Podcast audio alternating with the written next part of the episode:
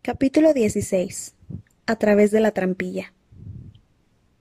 En años venideros, Harry nunca pudo recordar cómo se las había arreglado para hacer sus exámenes cuando una parte de él esperaba que Voldemort entrara por la puerta en cualquier momento.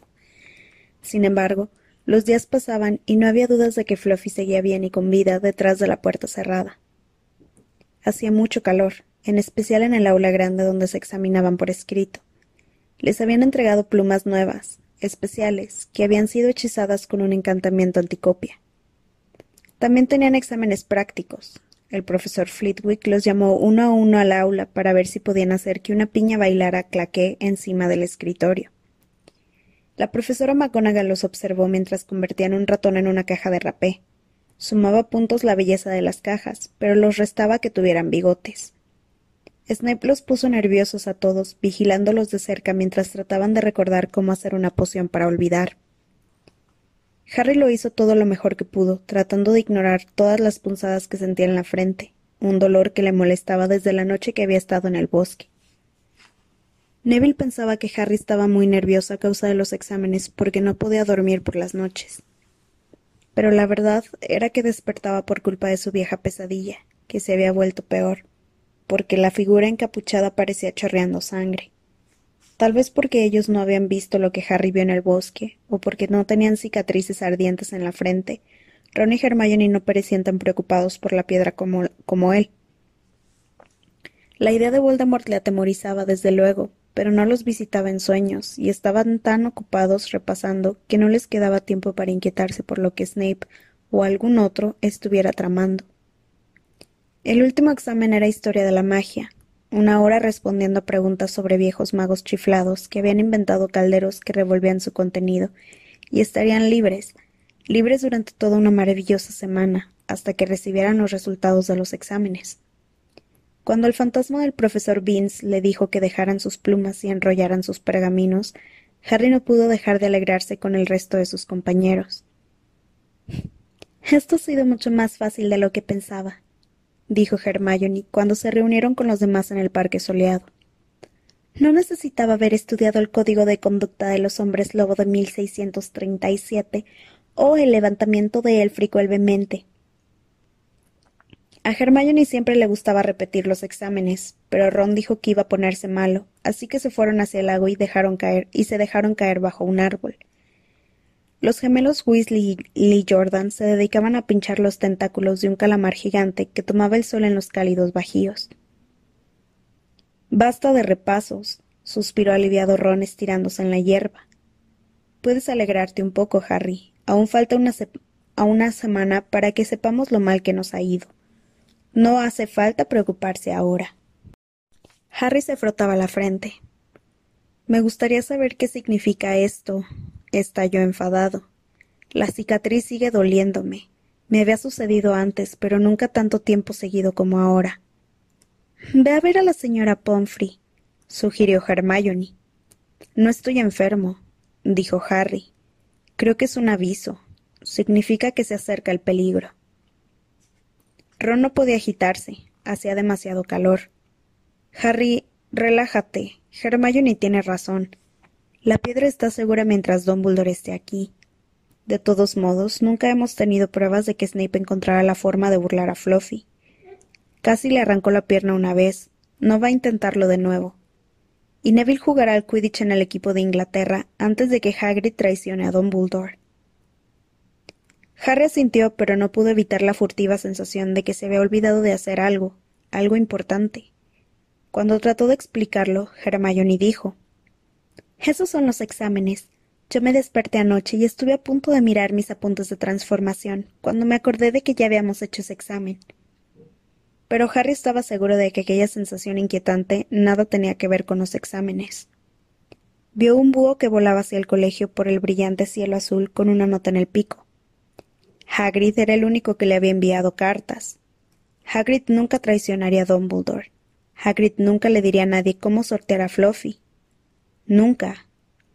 Pero. De repente, Harry se puso de pie de un salto. ¿A dónde vas? preguntó Ron con aire soñoliento. Acabo de pensar en algo, dijo Harry. Se había puesto pálido. Tenemos que ir a ver a Hagrid ahora. ¿Por qué? suspiró Hermione levantándose. ¿No les parece un poco raro? dijo Harry subiendo por la colina cubierta de hierba. Que lo que más deseara Hagrid fuera un dragón, y que de pronto parezca un desconocido que casualmente lleva un huevo en el bolsillo. ¿Cuánta gente anda por ahí con huevos de dragón que están prohibidos por las leyes de los magos? Qué suerte tuvo al encontrar a Hagrid, ¿verdad? ¿Por qué no se me ocurrió antes? ¿En qué estás pensando? preguntó Ron, pero Harry echó a correr por los terrenos que iban hacia el bosque sin contestarle. Hagrid estaba sentado en un sillón fuera de la casa, con los pantalones y las mangas de la camisa remangados, y desgranaba guisantes en un gran recipiente. Hola, dijo sonriente. ¿Han terminado los exámenes? ¿Tienen tiempo para, para beber algo? Sí, por favor, dijo Ron, pero Harry lo interrumpió. No, tenemos prisa, Hagrid, pero debo preguntarte algo. ¿Te acuerdas de la noche en que ganaste a Norberto? ¿Cómo era el desconocido con el que jugaste las cartas? No lo sé, dijo Hagrid sin darle importancia. No se quitó la capa. Vio que los tres chicos lo miraban asombrados y levantó las cejas. No es tan inusual. Hay mucha gente rara en la cabeza de puerco. El puff de la aldea. Podría ser un traficante de dragones, ¿no? No llegué a verle la cara porque no se quitó la capucha. Harry se dejó caer cerca del recipiente de los guisantes. ¿De qué hablaste con él, Hagrid? ¿Mencionaste Hogwarts? Puede ser, dijo Hagrid con rostro ceñudo tratando de recordar. Sí, me preguntó qué hacía y le dije que era guardabosques aquí. Me preguntó de qué tipo de animales me ocupaba. Solo expliqué, y le conté que siempre había querido tener un dragón. Y luego no puedo recordarlo bien, porque me invitó a muchas copas. Déjame pensar. Mm. Ah, sí. Me dijo que tenía el huevo de dragón y que podía jugarlo a las cartas si yo quería, pero tenía pero que tenía que estar seguro de que iba a poder con él. No quería dejarlo en cualquier lado. Así que le dije que después de Fluffy, un dragón era algo fácil. ¿Y él? ¿Pareció interesado en Fluffy? preguntó Harry tratando de conservar la calma. Bueno, sí, es normal. ¿Cuántos perros con tres cabezas has visto? Entonces le dije que Fluffy era buenísimo si uno sabía calmarlo. Tócale algo de música y se dormirá enseguida. De pronto, Hagrid pareció horrorizado. No debí decirles eso, estalló. Olviden que lo he dicho. ¡Ey! ¿A dónde van? Harry, Ron y Hermione no se hablaron hasta llegar al vestíbulo de entrada, que parecía frío y sombrío, después de haber estado en el parque. Tenemos que ir a ver a Dumbledore, dijo Harry. Hagrid le dijo al desconocido cómo sortear a Fluffy, y debajo de la capa solo podían estar Snape o Voldemort. No fue difícil, después de emborrachar a Hagrid. Solo espero que Dumbledore nos crea. Fearns nos respaldará si y no lo detiene. ¿Dónde está el despacho de Dumbledore? Miraron alrededor como si esperaban que alguna señal se lo indicara. Nunca les habían dicho dónde vivía Dumbledore, ni conocían a nadie quien hubiera enviado a verlo. Tendremos que.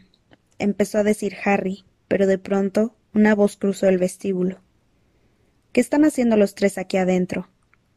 Era la profesora McGonagall cargando con un montón de libros. Queremos ver al profesor Dumbledore, dijo Harry con valentía, según les pareció a Ron y Hermione. ¿Ver al profesor Dumbledore? repitió la profesora, como si pensara que era algo inverosímil. ¿Por qué? Harry tragó saliva y pensó ¿Y ahora qué? Es algo secreto, dijo, pero de inmediato deseó no haberlo hecho, porque la profesora McGonagall se enfadó. El profesor Dumbledore se ha ido hace diez minutos, dijo con frialdad. He recibido un búho urgente, ha recibido un búho urgente del Ministerio de Magia y ha salido volando para Londres de inmediato. ¿Se ha ido? preguntó Harry en tono desesperado. ¿Ahora? El profesor Dumbledore es un gran mago, Potter, y tiene muchos compromisos. Pero esto es importante. ¿Y lo que tienes que decir es más importante que el ministro de magia, Potter? Mire, dijo Harry, dejando de lado toda precaución. Profesora, se trata de la piedra filosofal. Fue evidente que la profesora McGonagall no esperaba aquello. Los libros que llevaba se deslizaron al suelo y no se molestó en recogerlos. ¿Cómo es que sabes? farfulló. Profesora, creo. sé que Snape. que alguien va a tratar de robar la piedra. Tengo que hablar con el profesor Dumbledore. La profesora lo miró entre impresionada y suspicaz. El profesor Dumbledore regresará mañana, dijo finalmente. No sé cómo han descubierto lo de la piedra, pero quédense tranquilos. Nadie puede robarla. Está demasiado bien protegida. Pero, profesora. Harry, sé de lo que estoy hablando, dijo en tono cortante. Se inclinó y recogió sus libros. Les sugiero que salgan y disfruten del sol. Pero no lo hicieron.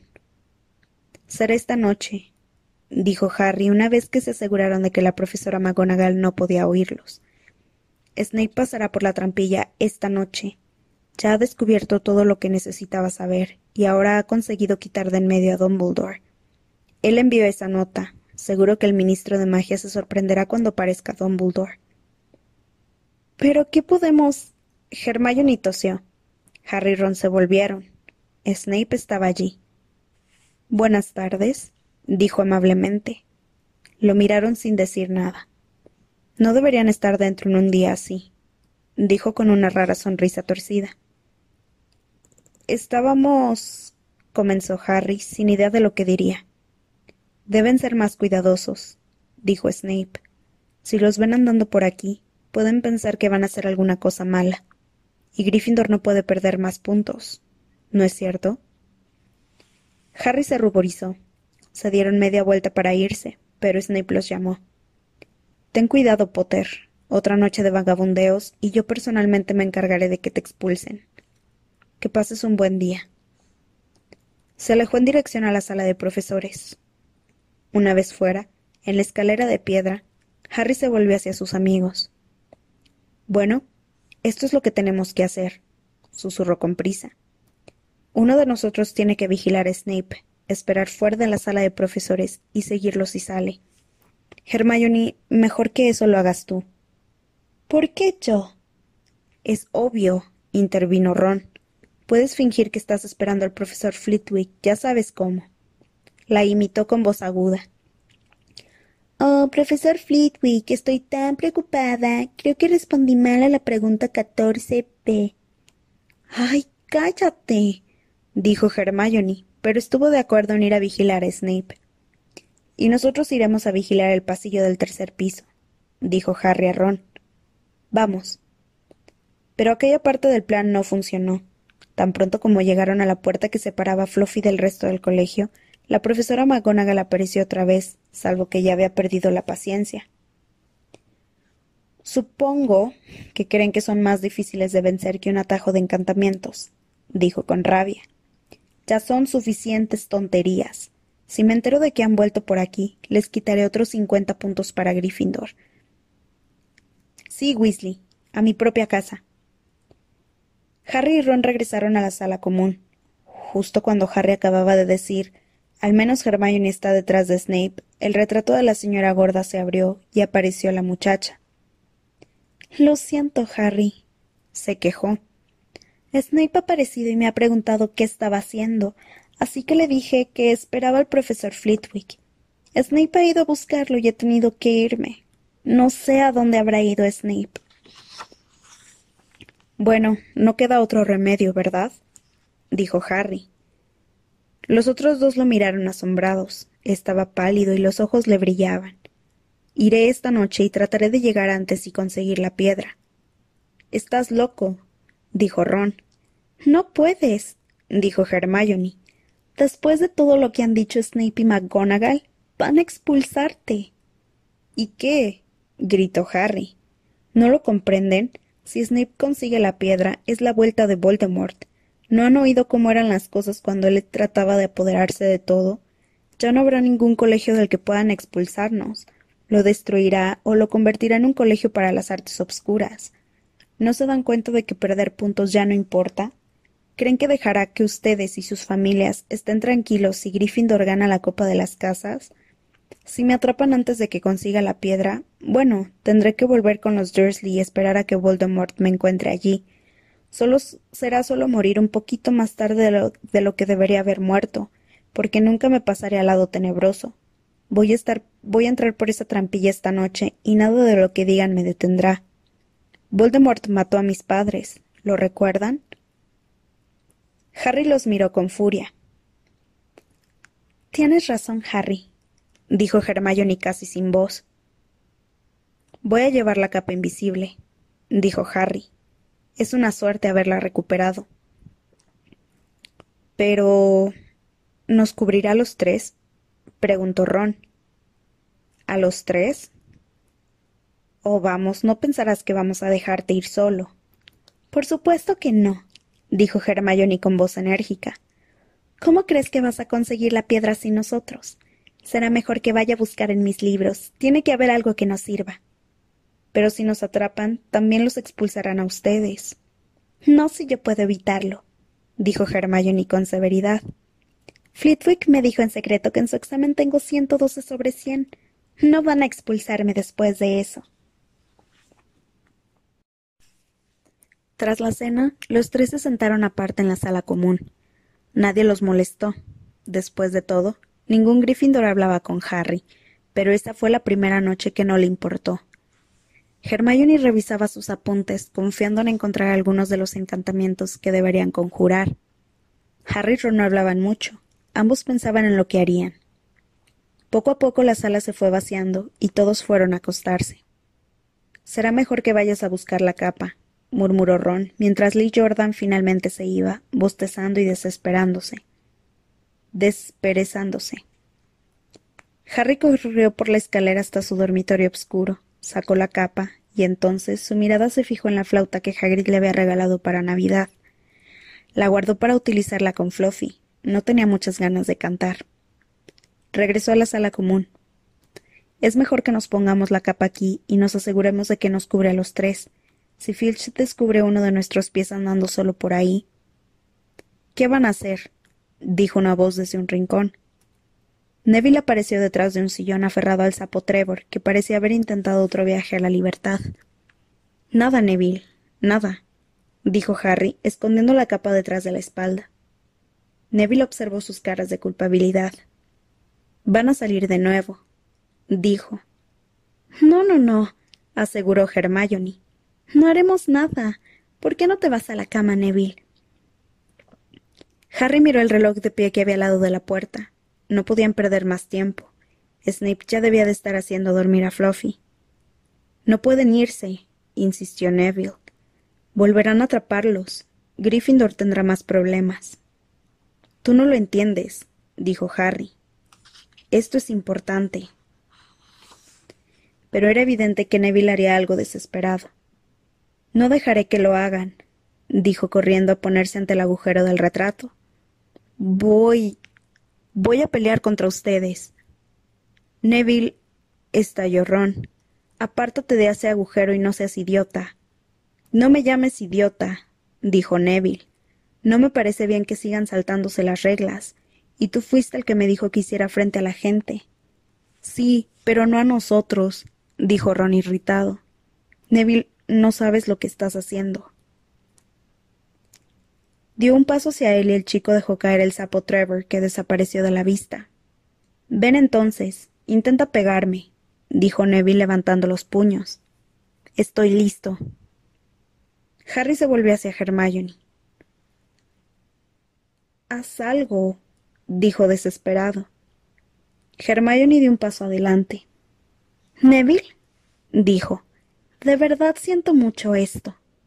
Levantó su varita.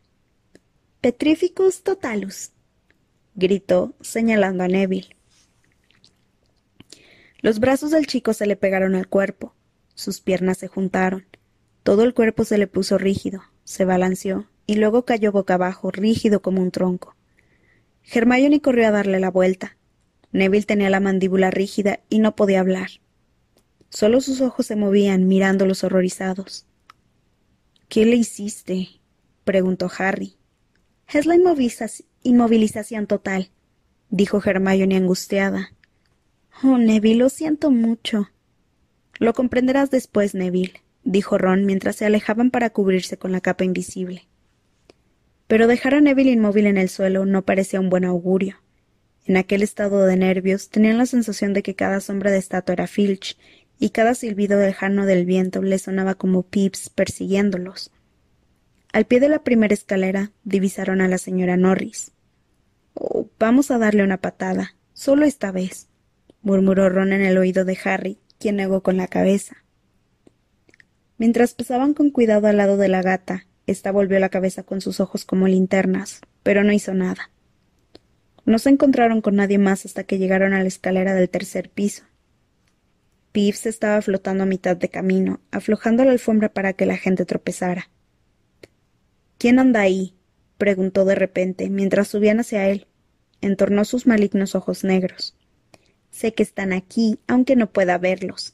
Aparecidos, fantasmas o estudiantillos detestables. Se elevó en el aire y flotó mirándolos de soslayo. Llamaré a Filch. Debo hacerlo si algo anda por ahí y es invisible. De pronto, Harry tuvo una idea. Pips, dijo en un ronco susurro. El varón sanguinario tiene sus propias razones para ser invisible. Pips casi se cayó del aire de la impresión. Se sostuvo a tiempo y quedó a unos centímetros de la escalera. Lo siento mucho, sanguinaria señoría, dijo en tono meloso. Ha sido culpa mía, ha sido una equivocación. No lo he visto. Por supuesto que no, usted es invisible. Perdone al viejo Pips por su broma, señor. Tengo asuntos aquí, Pips, gruñó Harry. Mantente lejos de este lugar esta noche. Lo haré, señoría, desde luego que lo haré, dijo Pips, elevándose otra vez en el aire. Espero que los asuntos del señor varón salgan a pedir de boca. Yo no lo molestaré. Y desapareció. Genial, Harry, susurró Ron. Unos pocos segundos más tarde estaban allí, en el pasillo del tercer piso. La puerta ya estaba entornada. Bueno, ya lo ven, dijo Harry con calma. Snape ya ha pasado ante Fluffy. Ver la puerta abierta les hizo tomar plena conciencia de aquello a lo que tenían que enfrentarse. Por debajo de la capa, Harry se volvió hacia los otros dos. Si quieren regresar, no se los reprocharé, dijo. Pueden llevarse la capa. No voy a necesitarla. No seas estúpido, dijo Ron. Vamos contigo, dijo Hermione. Harry empujó la puerta. Cuando ésta crujió, oyeron gruñidos. Los tres hocicos del perro olfateaban enloquecidos en dirección a ellos, aunque no podían verlos. ¿Qué tienen los pies? susurró Hermione. Parece un arpa, dijo Ron. Snape debe de haberla dejado ahí. Seguramente se despierta en el momento en que se deja de tocar, dijo Harry. Bueno, empecemos. Se llevó a los labios la flauta de Hagrid y sopló. No era exactamente una melodía, pero desde la primera nota los ojos de la bestia comenzaron a cerrarse. Harry casi ni respiraba. Poco a poco sus gruñidos fueron apagándose. Se balanceó, cayó de rodillas y luego se derrumbó en el suelo profundamente dormido. Sigue tocando, advirtió Ron a Harry mientras salían de la capa y se arrastraban hasta la trampilla. Podían sentir la respiración caliente y olorosa del perro al aproximarse a las gigantescas cabezas. Creo que podemos abrir la trampilla, dijo Ron espriando por encima del lomo del perro. ¿Quieres ir adelante, Hermione? No, gracias, no quiero. Muy bien. Ron apretó los dientes y anduvo con cuidado sobre las patas del perro. Se inclinó, y tiró de la argolla de la trampilla que se levantó y quedó abierta. ¿Puedes ver algo? Preguntó Hermione con ansiedad. Nada, solo obscuridad. No hay forma de bajar, hay que dejarse caer. Harry, que seguía tocando la flauta, hizo un gesto para llamar la atención de Ron y se señaló a sí mismo. ¿Quieres ir primero? ¿Estás seguro? dijo Ron. No sé lo profundo que es ese lugar, Dale la flauta a Hermione para que pueda hacerlo dormir. Harry le entregó la flauta, y en esos segundos de silencio, el perro gruñó y se estiró. Pero en cuanto Hermione comenzó a tocar, volvió a su sueño profundo. Harry se acercó y miró hacia abajo. No se veía el fondo. Se descolgó por la apertura y quedó suspendido de los dedos. Miró a Ron y dijo Si algo me sucede, no sigan. Vayan directamente a la buhonera y envían a Hedwig a Dumbledore, ¿de acuerdo? De acuerdo, respondió Ron. Nos veremos en un minuto. Espero.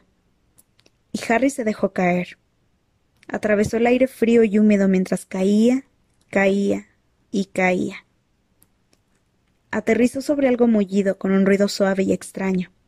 Se incorporó y miró alrededor con ojos no habituados a la penumbra. Parecía que estaba sentado sobre una especie de planta. Todo bien, gritó el cuadradito de luz del tamaño de un sello que era la abertura de la trampilla. Ha sido un, aterrizaje suave. Puede saltar. Ron lo siguió de inmediato. Cayó al lado de Harry. ¿Qué es esta cosa? fueron sus primeras palabras. No lo sé, alguna clase de planta. Supongo que está aquí para amortiguar la caída. Vamos, Hermione. La música lejana se detuvo. Se oyó un fuerte ladrido, pero Hermione ya había saltado. Aterrizó al otro lado de Harry. Debemos estar a kilómetros debajo del colegio, dijo la chica. Me alegro de que esta planta esté aquí, dijo Ron. ¿Te alegras? preguntó Hermione. Mírense.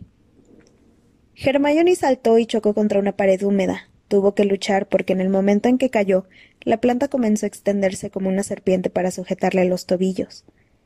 Harry y Ron, por su parte, ya tenían las piernas atrapadas por largas enredaderas sin que se hubieran dado cuenta. Hermione pudo liberarse antes de que la planta la atrapara. En aquel momento miraba horrorizada, mientras los chicos luchaban para quitarse la planta de encima.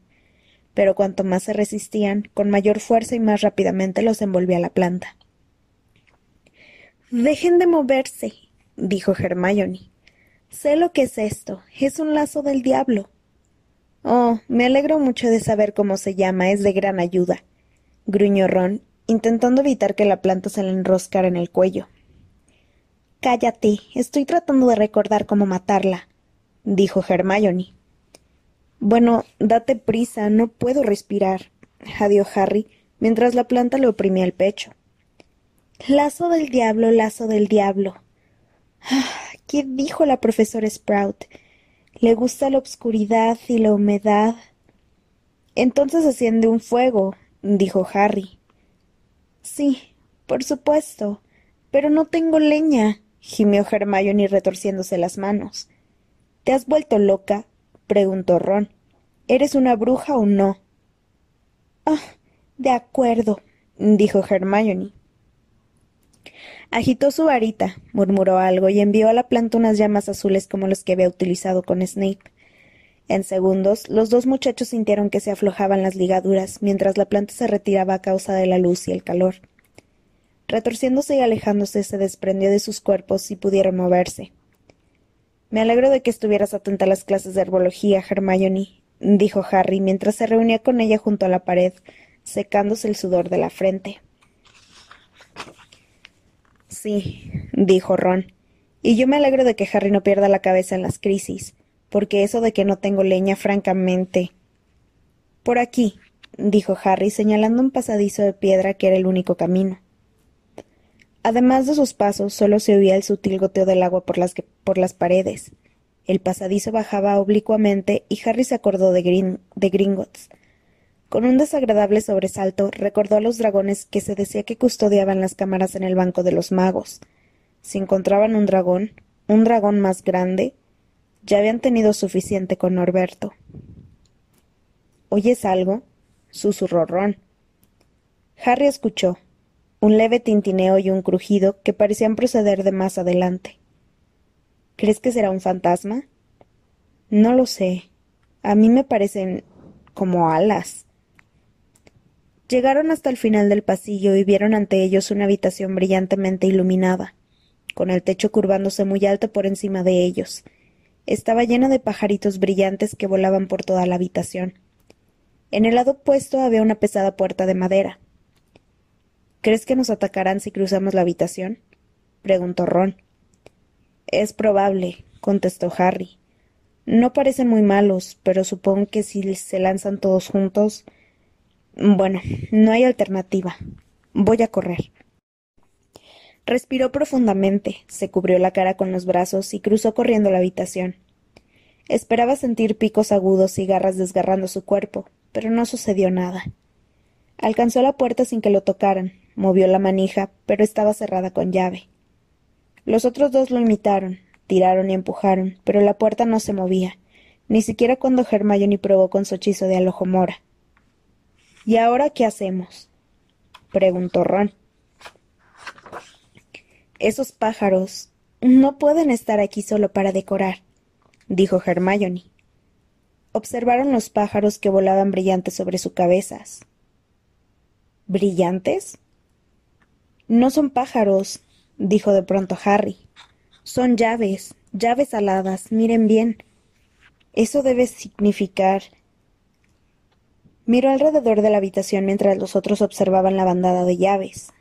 Sí, miren ahí, escobas. Tenemos que conseguir la llave de la puerta. Pero hay cientos de ellas. Ron examinó la cerradura de la puerta. Tenemos que buscar una grande, antigua, probablemente de platas, como la manija.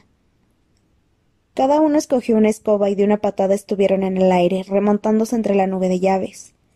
Trataban de atraparlas, pero las llaves hechizadas eran tan rápidas que era casi imposible sujetarlas. Pero por algo Harry era el buscador más joven del siglo. Tenía un don especial para detectar cosas que otra gente no veía. Después de unos minutos moviéndose entre el remolino de plumas de todos los colores, detectó una gran llave de plata con un ala torcida, como si ya la hubieran atrapado y la hubieran introducido con brusquedad en la cerradura. Es esa. gritó a los otros. Esa grande de allí. Allí. No, ahí. con alas azul brillante. Las plumas están, están aplastadas por un lado. Ron se lanzó a toda velocidad en aquella dirección, chocó contra el techo y casi se cae de la escoba. Tenemos que rodearla, gritó Harry sin quitar los ojos de la llave con el ala estropeada. Ron, ven desde arriba. Hermione, quédate abajo y no la dejes descender. Yo trataré de atraparla. Bien. Ahora. Ron se lanzó en picado. Hermione subió en vertical. La llave los esquivó a ambos y Harry se lanzó tras ella. Iban a toda velocidad hacia la pared. Harry se inclinó hacia adelante y con un ruido desagradable la, aplastó contra la piedra con una sola mano. Los vivos de Ron y Hermione retumbaron por la habitación. Aterrizaron rápidamente y Harry corrió a la puerta con la llave retorciéndose en su mano. La metió en la cerradura y la giró. Funcionaba. En el momento en que se abrió la cerradura, la llave salió volando otra vez, con aspecto de derrotada, pues ya la habían atrapado dos veces. ¿Listos? preguntó Harry a los otros dos con una mano en la manija de la puerta. Asintieron. Abrió la puerta. La nueva habitación estaba tan oscura que no pudieron ver nada, pero cuando estuvieron dentro, la luz súbitamente inundó el lugar para revelar un espectáculo asombroso. Estaban en el borde de un enorme tablero de ajedrez, detrás de las piezas negras, todas más altas que ellos y talladas en lo que parecía piedra. Frente a ellos al otro lado de la habitación estaban las piezas blancas. Harry, Ron y Hermione se estremecieron.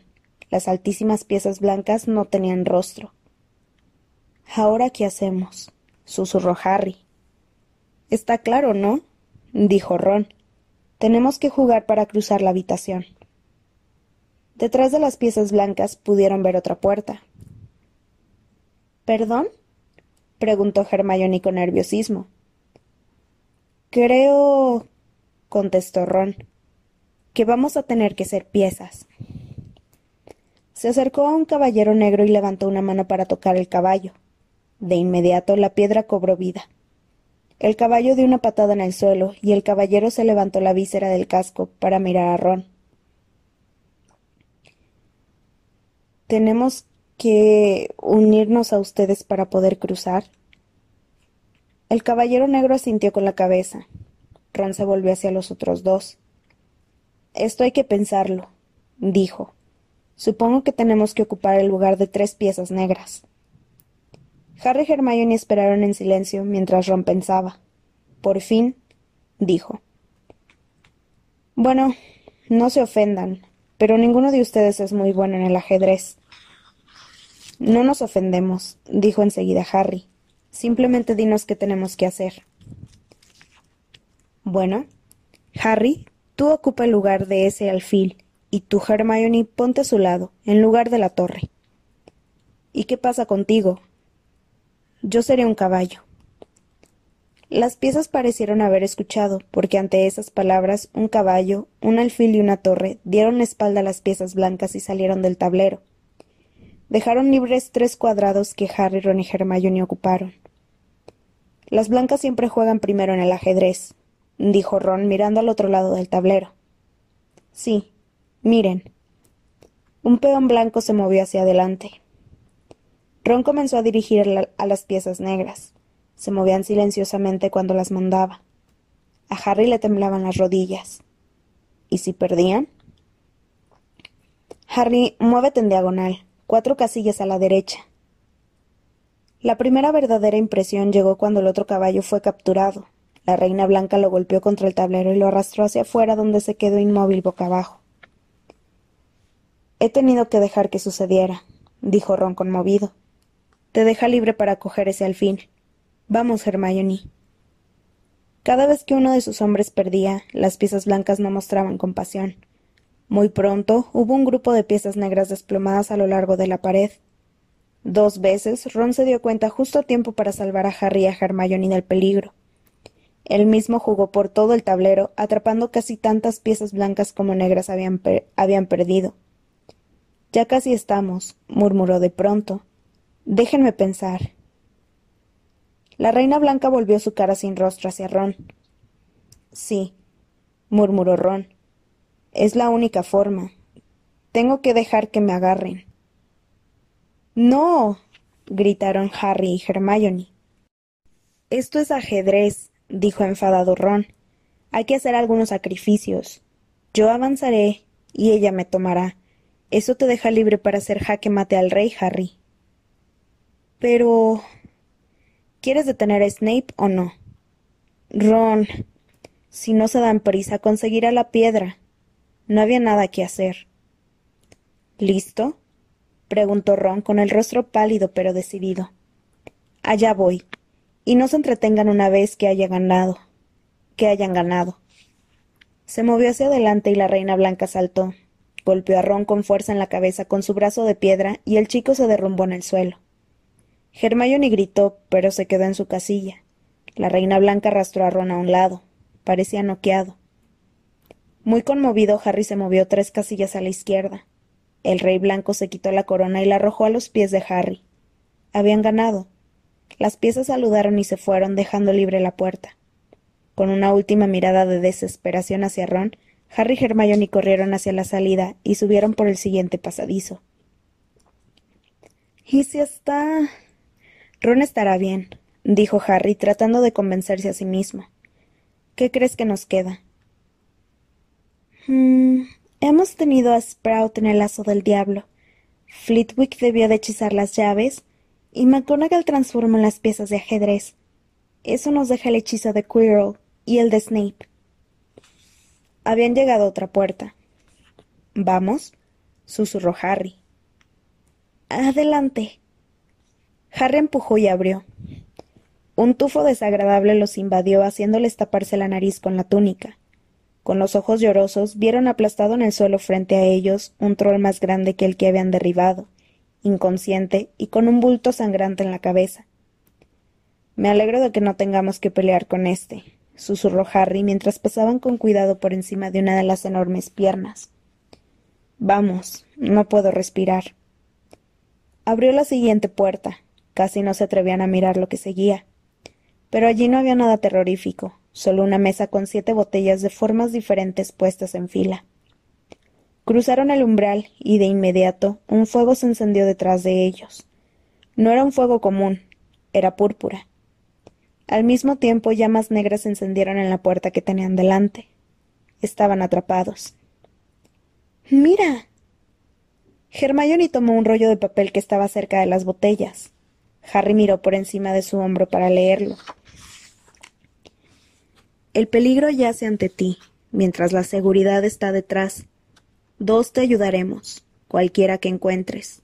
Una entre nosotras siete te dejará adelantarte, otra llevará al que lo beba para atrás. Dos contienen solo vino de ortiga, tres son mortales, esperando escondidas en la fila.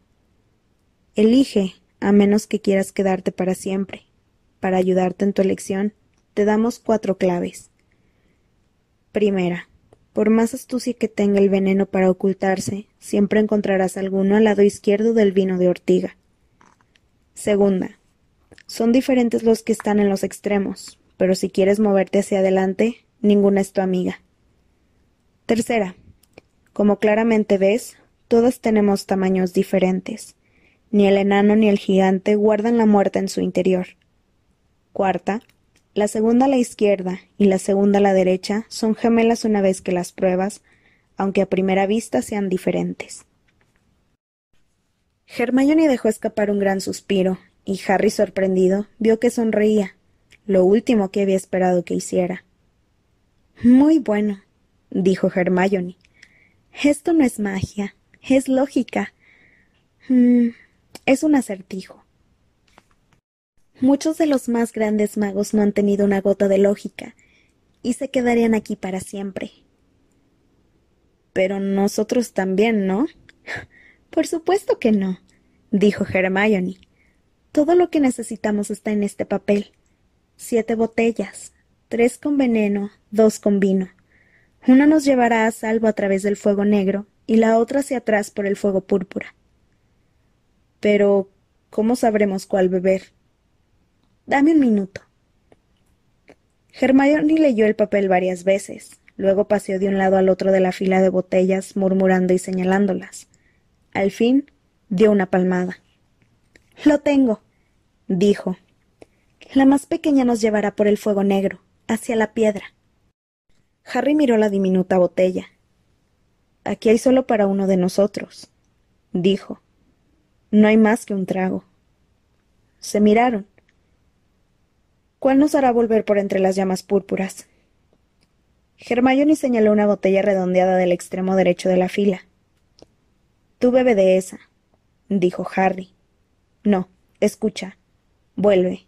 Busca a Ron y toma las escobas del cuarto de las llaves voladoras. Con ellas podrán salir por la trampilla evitando a Fluffy. Vayan directamente a la lechucería y envíen a Hedwig a Dumbledore. Lo necesitamos.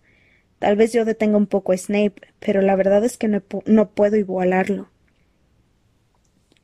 Pero Harry, ¿y si quien tú sabes está con él?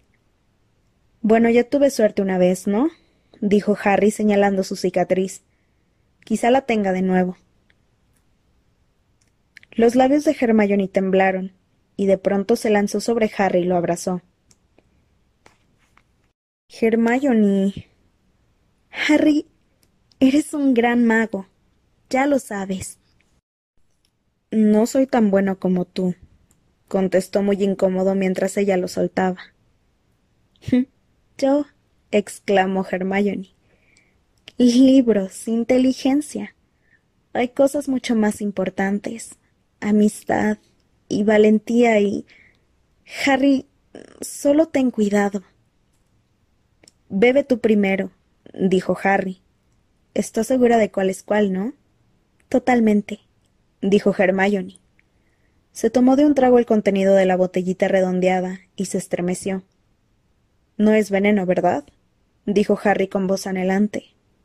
No, pero parece hielo. Rápido, vete antes de que cese el efecto. Buena suerte. Ten cuidado. Vete. Hermione giró en redondo y pasó directo a través del fuego púrpura. Harry respiró profundamente y tomó la más pequeña de las botellas. Se enfrentó a las llamas negras. Allá voy, dijo, y se bebió el contenido de un trago. Era realmente como si tragara hielo. Dejó la botella y fue hacia adelante. Se animó al ver que las llamas negras lamían su cuerpo, pero no lo quemaban. Durante un momento no pudo ver más que fuego oscuro. Luego se encontró al lado, en la última habitación. Ya había alguien allí. Pero no era Snape. Ni siquiera era Voldemort.